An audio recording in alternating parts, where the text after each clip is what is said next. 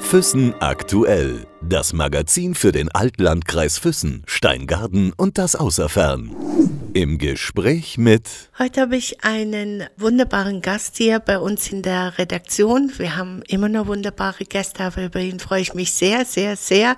Es ist Bernhard äh, Wolf. Er ist künstlerischer Leiter der Geierwalli Freilichtbühne in Elbigen-Alb. Schön, dass du da bist. Hallo, vielen Dank für die Einladung. Freut mich, Sabina. Wir haben gerade eben gesprochen, wie sollen wir denn reden?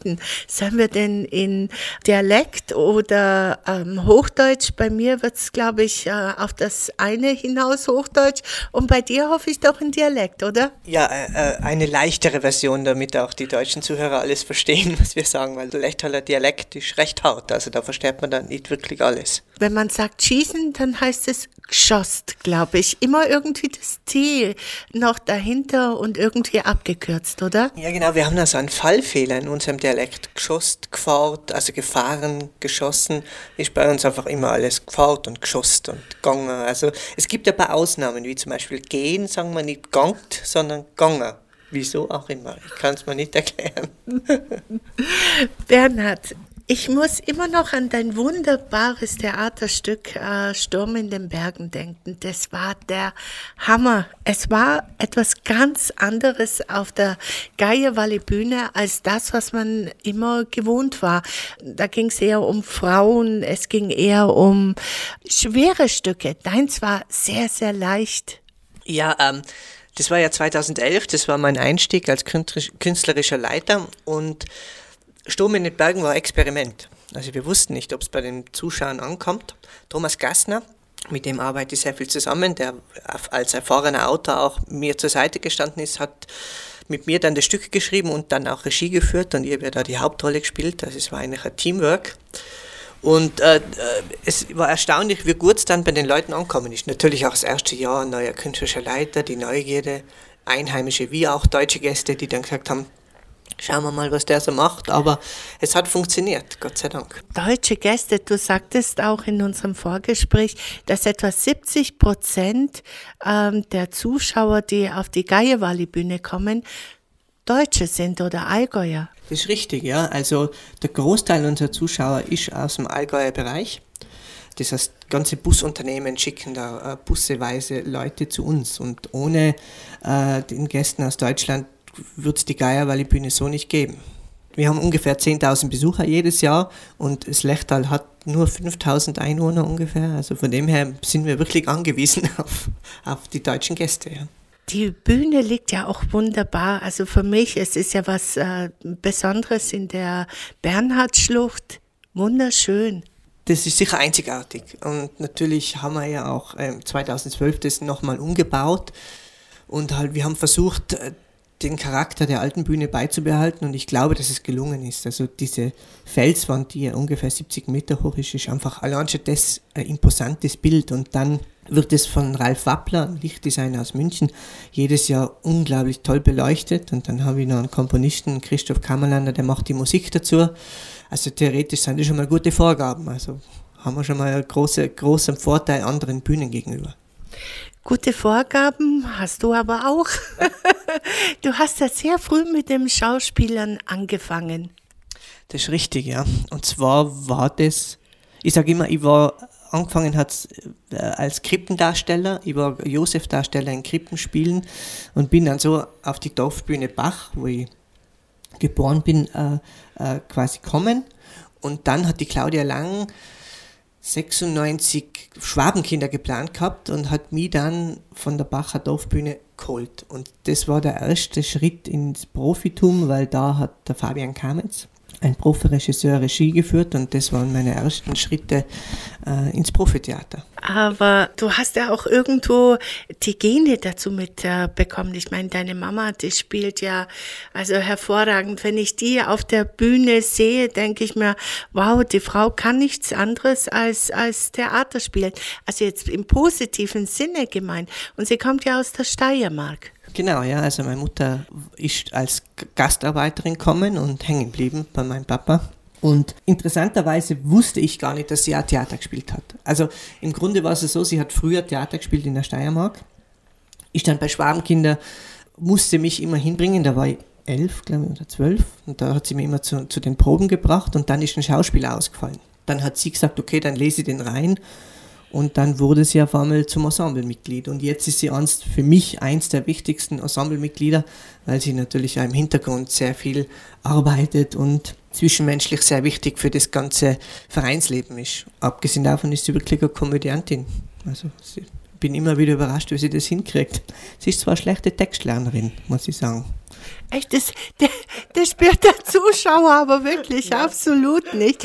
Ähm, wie funktioniert denn das? Ich meine, du als äh, äh, Leiter der Bühne, sie als Ensemblemitglied, du sagst, wo es lang geht. Ist es denn schwierig zwischen äh, Mutter und äh, Sohn oder zwischen Sohn und Mutter, müsste ich eigentlich äh, besser gesagt sagen? Ähm, na, eigentlich gar nicht, weil meine Mama und ich haben ein sehr harmonisches Verhältnis sie hat mir auch all die Jahre immer unterstützt, äh, von klein auf und hat mir eigentlich auch nichts in den Weg gelegt, wo ich dann beschlossen habe, den Künstlerberuf äh, einzuschlagen.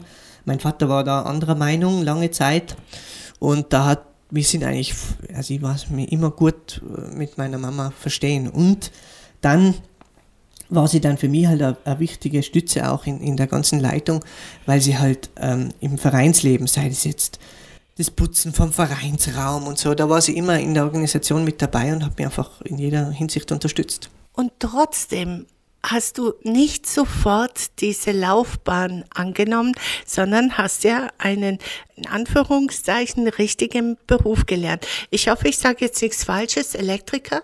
Ja, also Elektroniker. Also ich habe eine Fachschule gemacht äh, für Elektronik. Da ist man dann Elektroniker, Elektrotechniker und, und Nachrichtentechniker. Äh, das hat zwei ganz einfache Gründe. Einerseits bin ich Technik-Fan, immer noch. Also ich habe jetzt in meinem Haus auch die Elektrik selber gemacht und es funktioniert alles, erstaunlicherweise. Und andererseits war, war ich immer recht pragmatisch und habe entschlossen, bevor ich diesen Beruf einschlage, möchte ich äh, ein zweites Standbein haben. Also dann war das deine Entscheidung, nicht jetzt die von den Eltern, dass sie gesagt haben, und äh, Bernhard, das solltest du äh, vorher lernen oder einen Beruf, einen normalen ergreifen?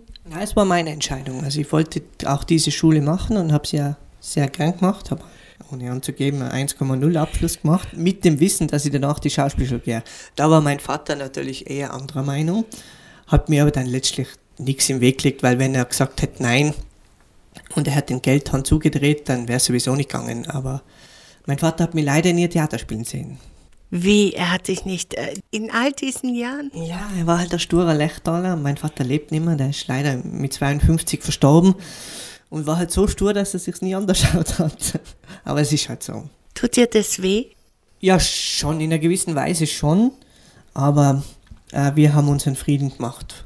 Ich bin ja jetzt froh, dass du diese Schauspielschule gemacht hast, weil sonst äh, hätten wir all diese wunderbaren Stücke und dein schauspielerisches Können nie äh, wirklich äh, sehen hätten können oder wie ich das sagen soll.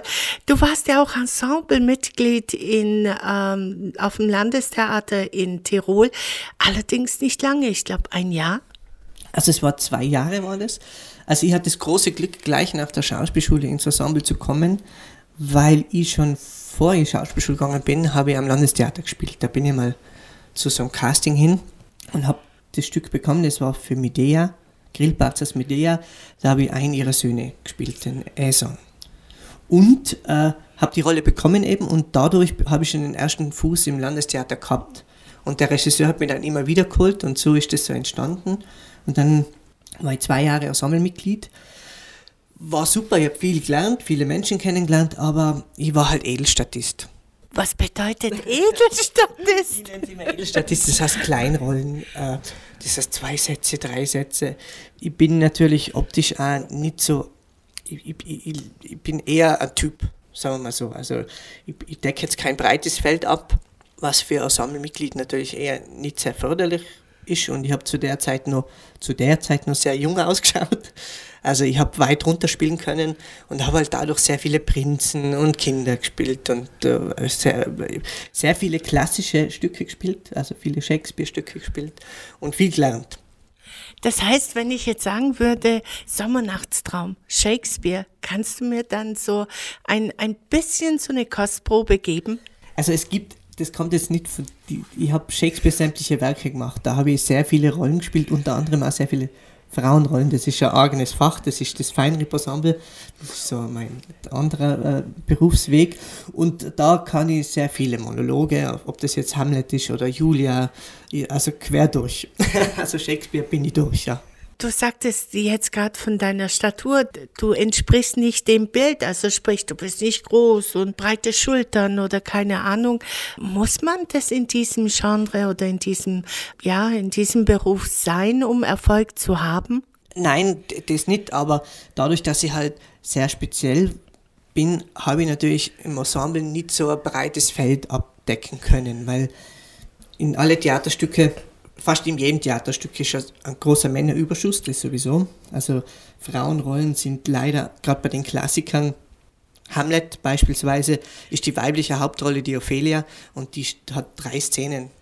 Also das ist ja schon, und da gibt es halt Prinzen und große Männerrollen und dann gibt es halt die Charakterdarsteller, wo, wo halt äh, gewisse Figuren äh, eigen sind. Und, und äh, da habe ich das Glück, dass ich jetzt das machen kann. Jetzt bin ich sowieso ins Komödienfach gerutscht, wo ich mich sehr wohl fühle und das genieße. Aber zu der Zeit, wo ich im Ensemble war, habe ich noch keine Komödie gespielt. Das wäre vielleicht dann ein anderer Weg gewesen, aber hat schon gepasst, so wie es war.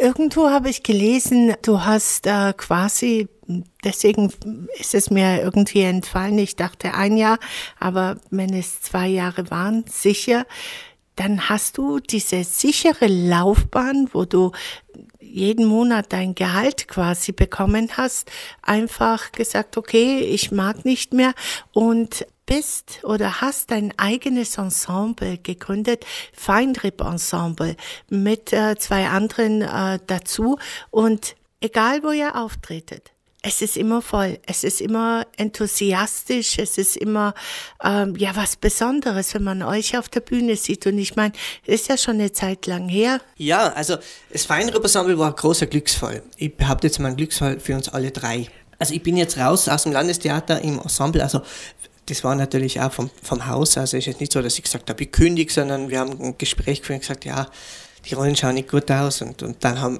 es war jetzt nicht gerade eine Kündigung, aber es wäre jetzt gelogen, wenn ich sage, ich habe beschlossen, das zu machen. Das war halt so ein Einverständnis, habe aber danach immer wieder am Landestheater gespielt und unter anderem auch große Rollen. Also das wäre eigentlich der richtige Weg. Und dann ist dieser Sommer, in, äh, in den, das war dann, was war das für ein Jahr? Das war 2008. Genau, 2008 wurde ich quasi gecastet im, äh, bei den Volksschauspielen Delfs. Da haben wir Shakespeare sämtliche Werke leicht gekürzt gemacht. Das ist ja ein Stück von Adam Long, ein Amerikaner. Und da wurden wir so zusammengecastet, per Zufall. Also ich war von vornherein vorgesehen. Die anderen zwei Kollegen haben dann andere ersetzt, weil die keine Zeit hatten. Und so haben der, der Thomas Gassner, Markus Oberauch und ich uns kennengelernt.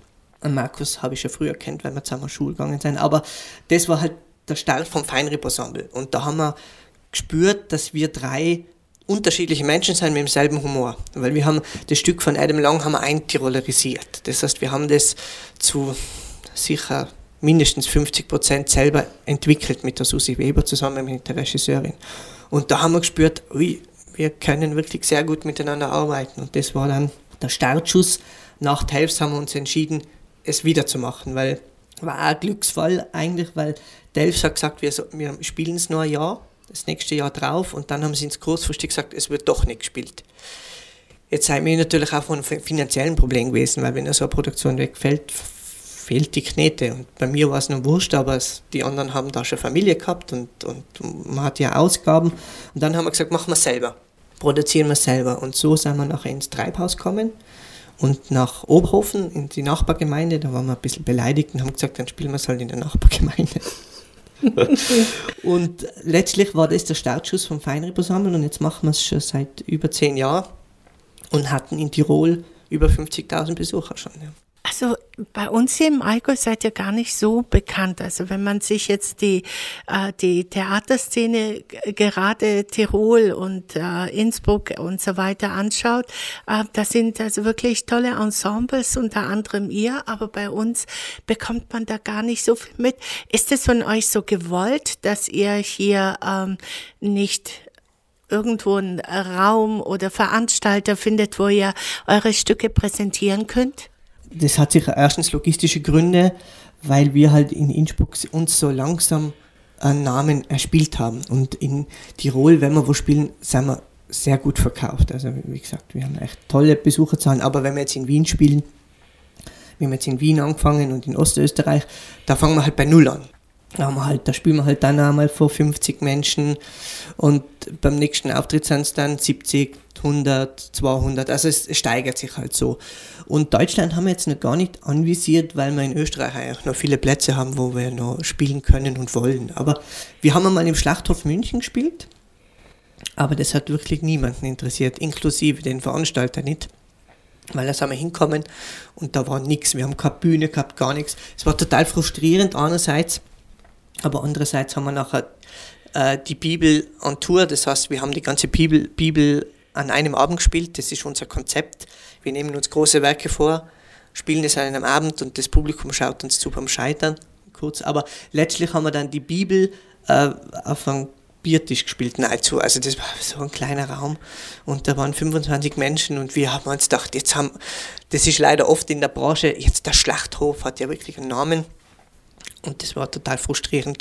Wir haben die Erfahrung gemacht, je kleiner der Ort ist, wo wir spielen, umso besser kommt das Ganze an. Also in einem Dorf, wenn wir das spielen, da sind die Leute da, die sind motiviert, die freuen sich, dass mal was passiert und je größer die Stadt, umso größer das Angebot, umso schwieriger wird es für uns. Leider ist das so. Dorfgemeinschaften halten doch äh, enger zusammen, deswegen Gemeinschaft. Ja. In der Stadt äh, gibt diese Gemeinschaft leider nicht. Aber um auf dein Stück zurückzukommen, Bibel. Mhm. Ich, ich fand es die Idee schon mal, das ist ja grandios. Das Buch ist ja ein Wälzer und ihr bringt es an einem Abend in zwei Stunden oder wie, wie ist das vorgesehen? Ja, also, das was, also die Idee äh, kommt nicht von uns. Also Adam Long, der hat auch die Bibel äh, leicht gekürzt gemacht, wie er den Shakespeare leicht gekürzt hat. Und das war Zufall. Wir haben das Stück dann gespielt und wir drei sind manchmal, äh, wie soll ich sagen, wir sind organisatorisch nicht die Besten, wir drei. Wir haben uns dann getroffen für eine Leseprobe und keiner hat das Stück gelesen. Weil sich jeder dachte, das wird schon der andere machen. Letztlich haben wir es dann gelesen und das war wirklich schlecht. Wirklich schlecht. Dann, Wenn du das sagst, wirklich schlecht, dein, Augen, dein Augenaufschlag. es war wirklich sehr schlecht. Also die Witze waren echt unterm Radar und es hat einfach echt. Und dann haben wir uns gesagt, ja, die Programmhefte sind gedruckt, die Karten sind schon im Verkauf, das haben wir am Kellertheater gemacht. Dann haben wir beschlossen, gut, es gibt jetzt auch eine Möglichkeit, wir müssen selber schreiben. Und dann haben wir es umbenannt und haben die Idee aufgegriffen, die ja nicht äh, rechtlich ja frei war. Die Bibel ist ja ein freies Werk, Gott sei Dank. Und dann haben wir beschlossen, es selber zu kürzen. Aber wir hatten nur sechs Wochen. Das heißt, wir haben drei Wochen geschrieben und drei Wochen geprobt. Und das war wirklich äh, heftige drei Wochen. Äh, dieses zu schreiben und zu spielen, dann eine ganz andere Geschichte. Aber es war ein großer Erfolg. Bernhard, du wirst mir jetzt nicht sagen, dass ihr in drei Wochen die Bibel gelesen habt und, und die dann geschrieben, also, also nicht die Bibel geschrieben, aber das Stück dann. Doch, Hammer. Also das war, das war Wahnsinn. Noch dazu hat ähm, einer von uns drei ist das erste Mal Papa geworden. Es war, der Markus hat seinen ersten Sohn bekommen in dieser Zeit. Während der Schreibarbeit kam der Anruf, die Fruchtblase ist geplatzt. Also es war eine unfassbare Zeit. Es war, und wir haben dann ganz pragmatisch und äh, aufgrund des Zeitdrucks, äh, was uns immer sehr gut tut, weil man gerade bei der Komödie muss man aussortieren und zielgerichtet fahren und so ein Zeitdruck hilft da. Das ist leider das Problem haben wir immer noch, dass wir den brauchen. Und dann haben wir uns gedacht, jetzt schnappen wir uns Kinderbibeln, weil da ist es schon mal eng und äh, klar äh, das Ganze äh, zusammengefasst. Und dann haben wir uns halt Konzepte überlegt, wie gehen wir das an. Und klar war, dass man den ersten Akt fürs Alte Testament hernehmen und den zweiten Akt fürs Neue Testament. Jetzt sind wir an, an, an das Problem geraten, dass äh, das Alte Testament war gar kein Problem, da ist ja dieser strafende Gott. Da ist uns leicht gefallen, das zu persiflieren. Im zweiten Akt war das schwieriger, weil diese ganze Jesus-Geschichte ja nicht zu persiflieren ist, auch die ganze Passion, das sind ja wirklich ernste Themen und auch die Aussagen dahinter, die Nächstenliebe und so, das hat ja alles seinen Sinn und da waren wir dann wirklich von einem Dilemma. Nur dazu hat meine Mama gesagt, die ist äh, äh, Katholikin und äh, geht da, ist eine fleißige Kirchengehrerin und da involviert, hat nur gesagt, äh, ah, du, du, du keine Grenzen überschreiten, mein Sohn. Nur dazu im heiligen Land Tirol. Da das kann ich mir gut vorstellen. Ich meine, wie hat das Publikum darauf reagiert? Ich meine, also die Bibel. Ja, wir haben, wir haben dann, ich behaupte, es war die große Idee dahinter war, bei uns ist Jesus im zweiten Akt nie aufgetreten. Das heißt, wir haben die ganze Geschichte über Assoziationen erzählt. Das heißt, äh, beim letzten Abendmahl hat die Kellnerin vom letzten Abendmahl erzählt, wie das halt war. Zum Beispiel hat sie sich furchtbar aufgeregt, dass die nur Wasser trinken und trotzdem einen Rausch kriegen, weil genauso hat sie sich aufgeregt, dass sie alle auf einer Seite vom Tisch hocken, wie halt das berühmte äh, Gemälde. Das ist ja totale Platzverschwendung. Also mit solchen Dingen haben wir gearbeitet. Genauso die Nachbarin von Jesus erzählt, wie er halt als Kind schon so so siebengescheit war, weil er halt alles wusste und das sind die furchtbaren Kinder, die immer so gescheit sein. Also wir haben halt das dann so aufgebaut und das hat funktioniert und in der Passion haben wir nachher geschaut, dass es einen emotionalen Touch bekommt und das ist aufgegangen. Es ist sogar so weit aufgegangen, dass wir dann für die Kirche, für die Diözese Innsbruck Auftragsarbeit, Auftragsarbeit gemacht haben, beziehungsweise die Bibel nee. in einer Kirche gespielt haben. Und ich wollte gerade fragen, ob irgendwann eine mal von der Kirche herkam und sich vielleicht beschwert hat. Erstaunlicherweise nicht, ganz im Gegenteil. Also die waren ganz froh, wie wir das angegriffen haben, das ganze Thema. Und wie gesagt, wir haben dann sogar eine Auftragsarbeit gehabt. Wir haben dann ein Stück für die Diözese geschrieben, wo wir wirklich freie Hand gehabt haben. Wo wir auch nicht sehr zimperlich mit dem Thema umgegangen sind, aber die, die, Tiroler Katholiken sind gar nicht so verbissen, wie, wie wir den Ruf haben, sage ich jetzt einmal. Weil wir hatten äh, jemand ähm, äh, Evangelischen drin, der war nicht so begeistert davon, interessanterweise. Kritischer hat er das Ganze gesehen. Ich habe nur Einzelmeinung wohlgemerkt. Es gab auch Stimmen, ich weiß, wir haben das im Kellertheater gespielt und da hat sich ein Gast wirklich die Mühe gemacht auf das Programmheft, was er jedes Jahr zu gesendet, äh, jede Monat zugesendet gekriegt hat, mit Bleistift drauf zu, drauf zu schreiben, die Bibel hat mir gereicht, bitte senden Sie uns keine Programmhefte mehr zu. Also wir haben auch den einen oder anderen wahrscheinlich vergrault, aber Fakt ist, dass das einfach 40 äh, Mal gespielt worden ist in diesem Kellertheater und restlich ausverkauft war. Also. Aber gehört es denn nicht irgendwie dazu, Bernhard, dass man auch ähm, kontrovers manchmal arbeitet, dass, äh, dass man auch die Leute, auch wenn es komödiantisch gemacht wird, die Leute irgendwie so ein bisschen aufrüttelt? Das, es steckt ja immer irgendwas äh, dahinter, hinter jedem Stück, oder? Ganz wichtig sogar, weil die Komödie hat meiner Meinung nach die Gabe, ernste Themen viel besser zu transportieren, weil das ist jetzt meine Meinung, also bei, bei ähm, bei einer Tragödie kommt der Punkt, wenn es zu extrem wird oder zu traurig wird, dann fängt der Zuschauer an zuzutun. Der baut sich selber einen Schutz und, und lässt nichts mehr durch. Bei der Komödie ist es so, der lacht, der ist offen, der nimmt alles auf und dann hat man die Möglichkeit, ein, zwei Dinge zu setzen, wo ihnen ein kurzes Lachen im Hals stecken bleibt. Aber sie nehmen es mit und, und es geht weiter. Das ist halt eine Pointensetzung. Du kannst, ich weiß nicht, wir haben, ein gutes Beispiel ist für mich, wir haben ähm, den Tiroler Freiheitskampf, das ist ein wichtiges Thema für uns Tiroler, der Andreas Hofer und so weiter, ähm, haben wir auch so ein Stück, wo wir das ein bisschen persiflieren. Und da gibt es halt eine Szene, wo man Parallelen von Andreas Hofer zu den, zu den äh, Taliban setzen. Oh nein. Langen Bart, die Frauen bloß Kopftuch, also sehr religiös, keine Veränderung und so. Und du merkst ja, wie der Tiroler Zuschauer so äh, merkt, so, na, was, was sagen die das wirklich? Und dann gibt dieser, dieser Gast, wo halt das sieht, sagt halt dann Alu Akbar und, und der Tiroler sagt, bist du ein Vorarlberger?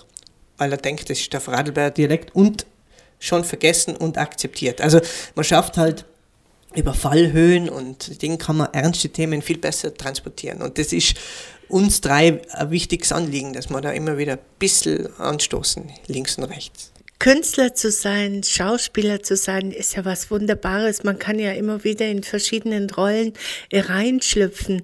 Verliert man sich manchmal in einer Rolle?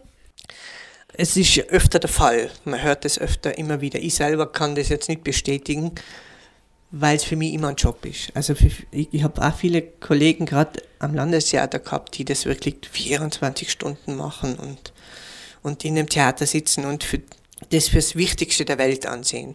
Für mich ist es nicht das Wichtigste der Welt, weil wir operieren nicht am offenen Herzen. Das heißt, schlimmstenfalls langweilt sich jemand zu Tode und wenn man das schafft, kommt man auch wieder in die Presse, abgesehen Aber äh, wir, wir sind Dienstleister. Wir, wir müssen die Leute unterhalten, wie auch immer, ob das jetzt im Drama ist oder in einer Komödie.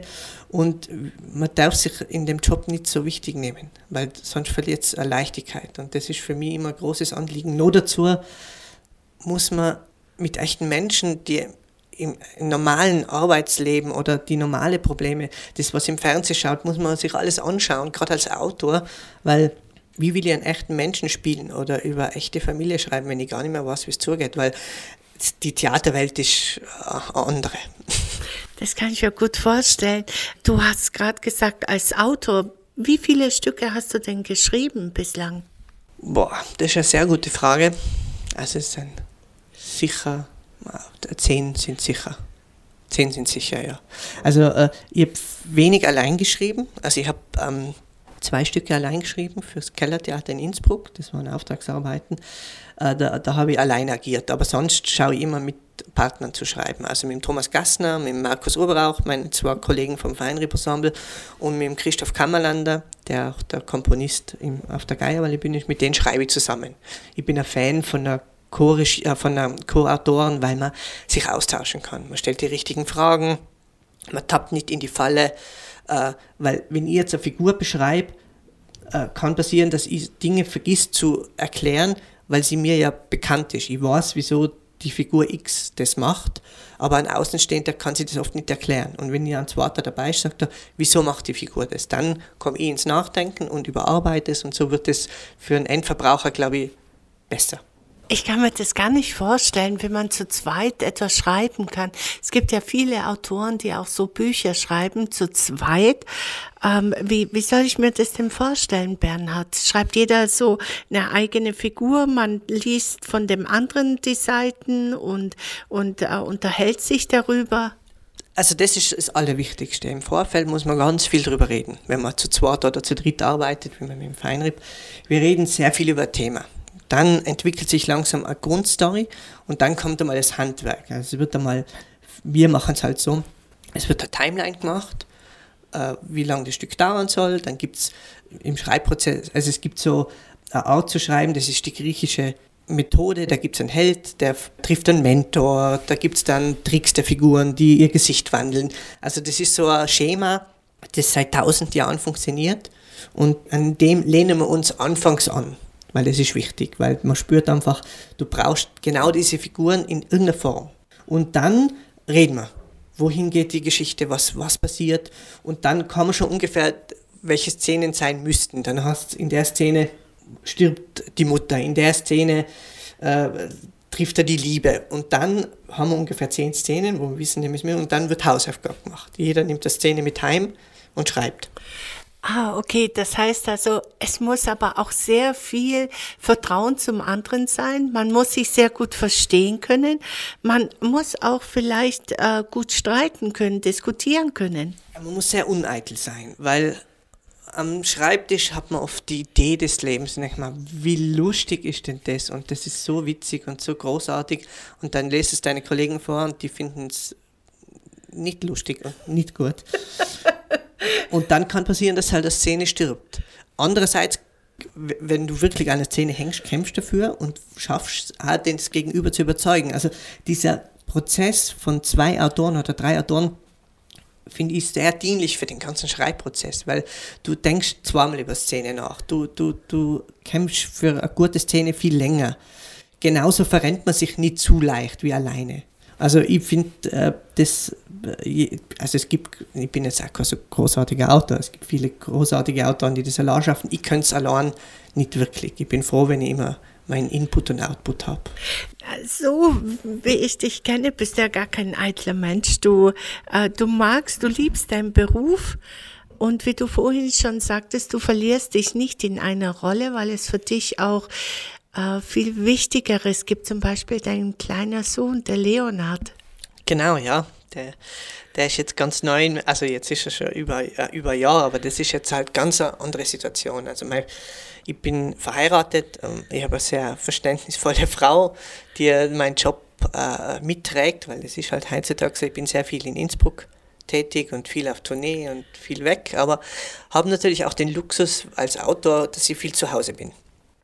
Und da braucht man halt eine Frau, die das Ganze akzeptiert. Auch, auch der Wahnsinn, der mit dem Beruf zusammenhängt, seien das jetzt Premieren, weil so zwei Wochen vor der Premiere ist man einfach so unter, unter Druck und hat so einen Stress, da muss die Frau viel ertragen. Ob das jetzt auf der Geierwalli-Bühne ist oder in, in Innsbruck, da ist halt ein hoher emotionaler Stress, den sie mitträgt und, und das auch super macht. Und dann muss ich immer meine Stücke lesen und muss es gut finden.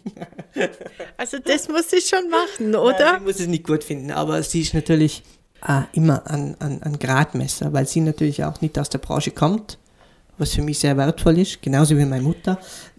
Die, die hat ja auch die ist so ein, für mich so ein Geierwalli-Indikator. Also wenn ich ein Stück schreibe, gebe ich das oft meiner Mutter zu lesen, weil sie auch so gerade in dem Alter ist, wo natürlich unser Zielpublikum ist, wo ich sage, das ist jetzt wenn jetzt sie das anspricht oder sie etwas nicht versteht, dann muss sie nochmal drüber nachdenken. Und das ist immer gut, wenn man es rausgibt. Wobei das ein ganz schwieriger Prozess ist, ein Stück herzugeben. Das ist äh, was sehr Persönliches und ist ja immer ein großer Schritt, das erste Mal jemand anderen ein Stück lesen zu lassen, weil man halt Angst hat. Du bist 37, sagtest du, oder? Ja, genau. Ja. Genau. Weil du gesagt hast, du hast äh, früher immer so, du hast ja noch jünger ausgeschaut und so weiter. Also die 37 äh, zu deiner Beruhigung sieht man dir nicht an. Das ist also, wenn du mal wirklich 60 bist und ausschaust wie 40, ist das ja schon mal vom Vorteil. Ja, ja, jetzt geht's, jetzt geht's. Früher war es ein bisschen schwieriger. Okay. Ganz früher war es total schwierig in der Pubertät, wenn man äh, eigentlich schon pubertär sein sollte und ausschaut wie zwölf, äh, war das natürlich nicht immer so toll. Und äh, später, äh, während der Schauspielerei, war es auch ein Vorteil, muss ich auch sagen. Ich habe halt dann sehr weit nach un unten spielen können und habe Kinderrollen gespielt, wo halt die Leute gesagt haben, wow, wie kann das Kind das begreifen? Ich war halt natürlich schon viel älter und habe dadurch schon einen ganz anderen Zugang dazu gehabt. Also es war ein, ein Vorteil. Bernhard, die Geierwalle Freilichtbühne, nochmal auf das zurückzukommen. Äh, 2011 hast du äh, die Bühne übernommen als künstlerischer Leiter. Ja, 21 sind es dann zehn Jahre. Es heißt ja immer wieder, naja, nach einer gewissen Zeit sollte man quasi die Leitung einer Bühne, spätestens nach zehn Jahren, habe ich irgendwo gelesen, ob das jetzt stimmt, weiß ich nicht. Äh, wie siehst du das? Ja, ich sehe das eigentlich schon auch so, dass äh, eine neue Leitung natürlich auch frisches Theater mit sich bringt. Ich behaupte es für mich, dass ich natürlich immer offen bin für andere, aber genauso dadurch, dass wir auch zu zweit schreiben und ich immer an, an Regisseur die Arbeit machen lasse, kommt immer was Frisches daher. Aber man, man tappt in die Falle, glaube ich, äh, wenn man so viele Jahre macht, in, in ein Fahrwasser zu kommen. Ich finde, man muss den Leuten immer was Frisches bieten. Es wird immer schwieriger. Die Schnelllebigkeit des Theaters beziehungsweise allgemein die Sehgewohnheiten des, des Menschen wird immer, immer heftiger. Das heißt, es wird immer schneller. Wenn man sich einen Film aus den 80er Jahren oder 90er Jahren anschaut, denkt man sich oft, ja, was ist denn da los? Das ist ja langsam und was passiert denn da? Wieso passiert da nichts? Man hat halt eine andere Art, Geschichten zu erzählen. Was mit sozialen Netzwerken zu tun hat, mit, mit den Sehgewohnheiten des Internetstreamings und so weiter. Und das muss man auch, im meiner Meinung nach, auch im Theater, äh, darf man das nicht außer Acht lassen. Darum ist es immer wichtig, mit jungen Leuten zu arbeiten, so wie Lech Ufer. Das waren auch junge Musiker, gut, der Christoph ist jetzt ein bisschen älter wie ich, aber trotzdem äh, sehe ich ihn als jungen Komponisten und jungen Musiker genauso mit äh, den Sängern, die ja junge Lechtaler äh, sein, mit denen zu arbeiten, weil die haben einen ganz anderen Zugang zu vielerlei Hinsicht. Also Lech-Ufer fand ich jetzt zum Beispiel wunderbar. Die Musik äh, war auch grandios. Gibt's ja auch eine CD davon. Nächstes Jahr, also quasi 2020, wir sind ja jetzt im, im alten Jahr noch, also 2020 äh, führt ihr das Stück nochmal auf. Was war der Grund dafür? Also einerseits war es der Erfolg, also wir haben äh, einen brutalen Zuspruch, was die Musik, besonders die Musik anbelangt. Und wir haben halt äh, die Besucherzahlen, die waren so großartig, dass wir uns überlegt haben, das Ganze wieder aufzunehmen. Und dann kam natürlich der pragmatische Grund, die zwei Sänger, die zwei Hauptsänger, das ist die Selina Perl und das ist der Elias Walch. Die sind zwei Sänger aus dem Lechtal, die werden ja auch nicht jünger. Das heißt, die haben natürlich auch andere äh, Aufgaben und der Elias Walch wurde jetzt in der Popakademie in Mannheim aufgenommen. Also das ist natürlich ein großer Karriereschritt. Er hat sich trotzdem nochmal erklärt, das ein Jahr zu machen. Und das Stück meiner Meinung nach steht und fällt mit den zwei Charakteren. Und dann haben wir uns gedacht, bis wir da wieder jemanden finden, der dieses Talent und dies, das transportieren kann, wagen wir das Experiment einer Wiederaufnahme. Also ich glaube, ihr macht da nichts Falsches, zumal äh, es sehr, sehr schwierig war, auch an die Karten ranzukommen, weil die sehr schnell ausverkauft waren. Also es war wirklich ein grandioses Stück. Ich wünsche euch auf jeden Fall viel Erfolg und äh, ganz viele Besucher Wobei ich eigentlich dann noch eine Frage habe, und zwar Besucher. Du hattest erzählt, 6000 Besucher sind es jedes Jahr und ihr braucht mindestens 6000 Besucher und ihr bekommt eine ganz, ganz kleine Förderung. Ich verstehe das jetzt nicht. Es gibt ja andere, ich habe das äh, irgendwo auch in einem Interview gelesen, Telfs bekommt ja 1,4 Millionen, so viel ich weiß, aus Land, Gemeinden und so weiter. Und ihr 7000, 8000, wie viele sind es denn? Äh, seien das so, das hängt immer ein bisschen, also so Förderungen, das ist immer ein bisschen schwierig. Das hängt natürlich auch davon ab, was man braucht.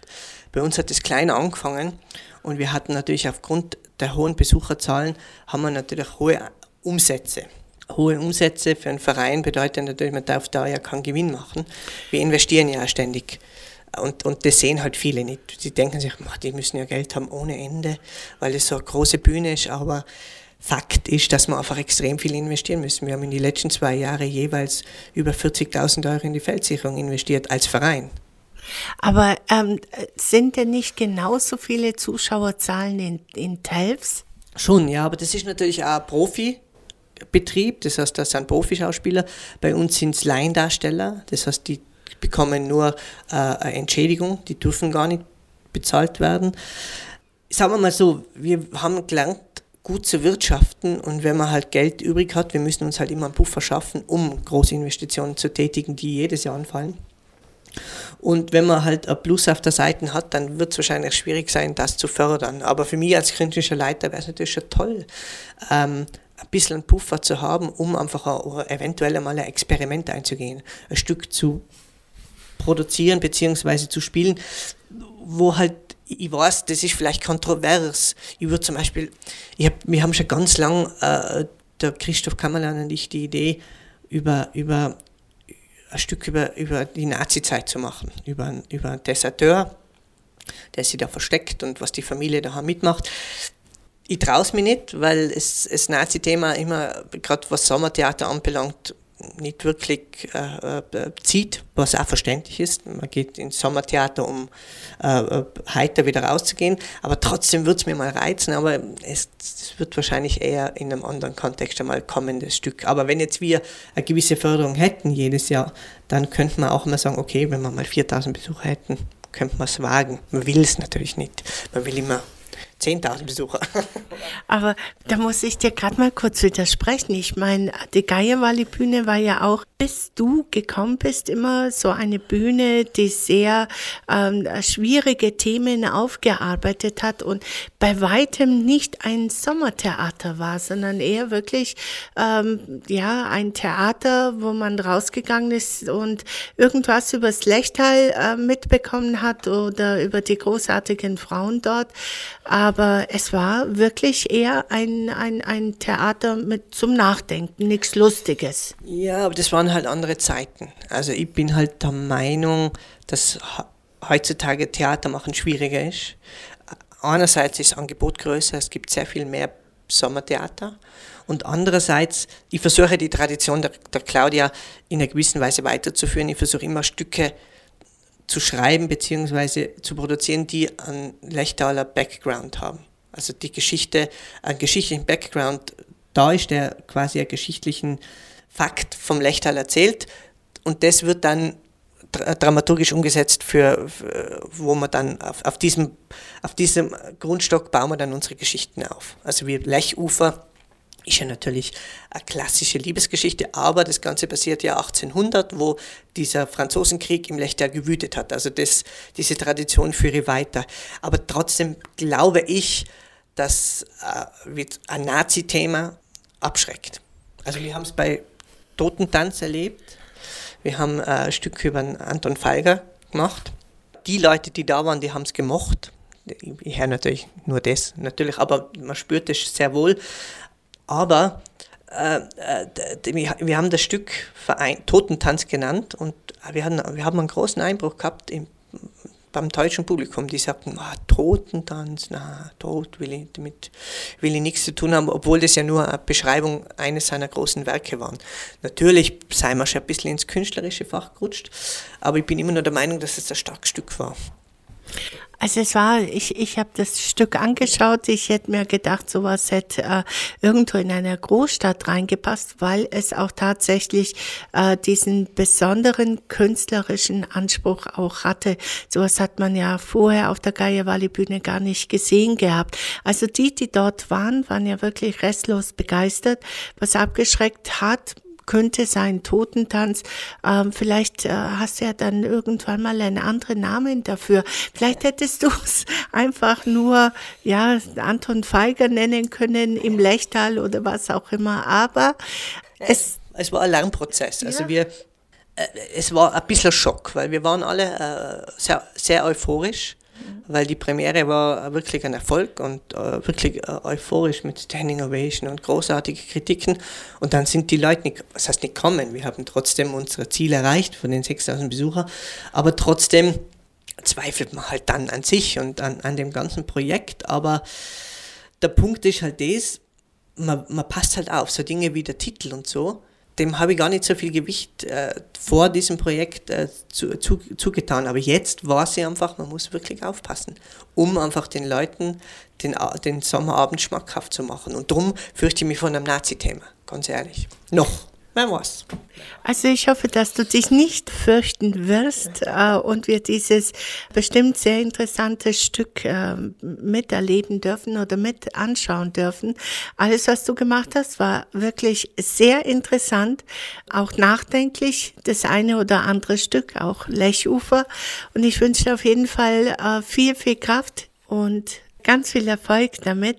Wir sehen uns hoffentlich bald wieder, dir und der Familie alles, alles Liebe und Gute und ein Gruß an deine Mama. Ja, danke Sabina. Und äh, wir freuen uns, wenn du und dein Team wieder zu uns kommst ins schöne Lechtal.